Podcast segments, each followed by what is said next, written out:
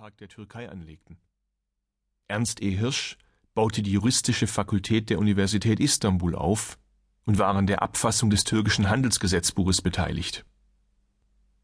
Eine große Rolle spielt heute auch das türkische Fernsehen, in dessen Sendungen türkische Jugendliche mitunter etwas ganz anderes erfahren, als etwa im Unterricht an deutschen Schulen.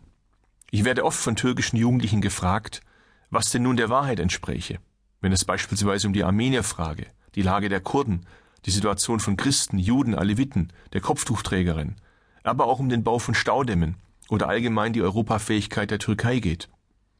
Gab es jetzt einen Völkermord oder steckt dahinter mal wieder eine gemeine Intrige?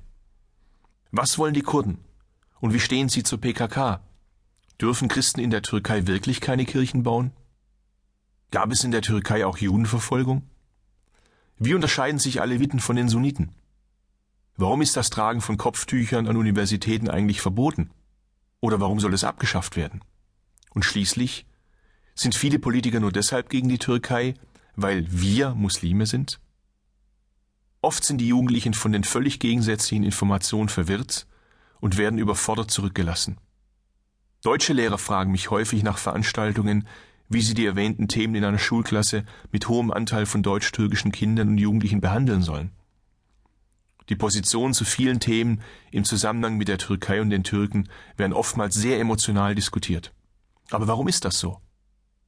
Im Zuge der EU-Beitrittsverhandlungen mit der Türkei und der öffentlichen Debatte über die je nach politischer Ansicht mehr oder weniger gescheiterte oder gelungene Integration von Migranten stehen diese beiden Themen stets ganz oben in den Nachrichten. Wenn wir von Integrationsproblemen in Deutschland sprechen, dann geht es meistens um Menschen aus der Türkei. Denn 2,5 Millionen türkischstämmige Menschen der ersten bis dritten Generation leben in Deutschland. Und obwohl 4,5 Millionen Deutsche jährlich ihren Urlaub in der Türkei verbringen, herrscht viel Unwissenheit über das Land, seine Geschichte und seine Gesellschaft.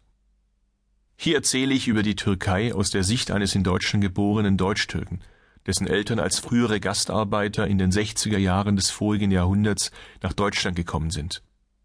Die persönlichen Geschichten von Onno, Cetin Hakan und anderen Freunden und Familienmitgliedern sollen dazu einladen, die vielschichtigen Probleme einmal mit den Augen der anderen zu betrachten. Die Türkei besser zu verstehen, heißt auch, die, ja wie nennen wir sie eigentlich, Deutsch-Türken in Deutschland besser zu verstehen. Nach dem Motto, wer sein Gegenüber kennt, braucht keine Vorurteile mehr. Geht es mir darum, deutschstämmigen Jugendlichen das Herkunftsland ihrer türkischstämmigen Freunde näher zu bringen. Dies ist aber sicher auch von Interesse für türkischstämmige Jugendliche, die über ihre Eltern und ihre Muttersprache einen Bezug zur Türkei haben, das Land aber ausschließlich als Urlaubsland kennen, so wie ich selbst früher. Wenn ich von Türken oder Deutschtürken spreche, sind damit Kurden genauso gemeint wie andere Bevölkerungsgruppen aus der Türkei, inklusive meiner eigenen tscherkessischen Abstammung. Der Einfachheit halber spreche ich von Deutschtürken, bin mir aber bewusst, dass die Realität viel komplizierter ist.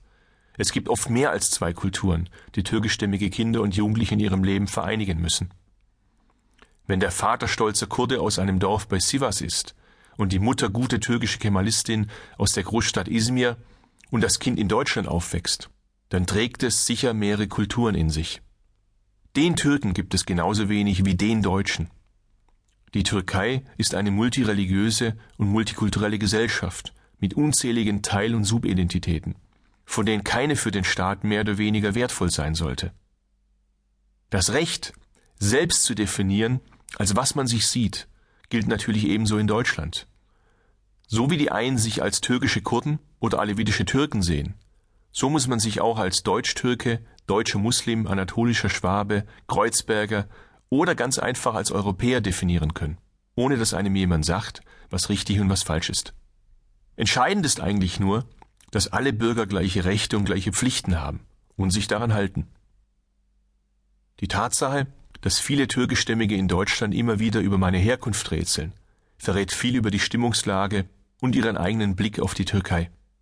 Viele halten mich für einen Aleviten, nicht zuletzt wegen meines Vornamens Jem. Vor allem aber, weil ich mich stets für ihre Religionsfreiheit eingesetzt habe. Gelegentlich begrüßen mich Besucher bei Veranstaltungen auch schon mal mit den Worten, dass sie sich freuen, ihren kurdischen Landsmann zu sehen. Allerdings bin ich auch kein Kurde.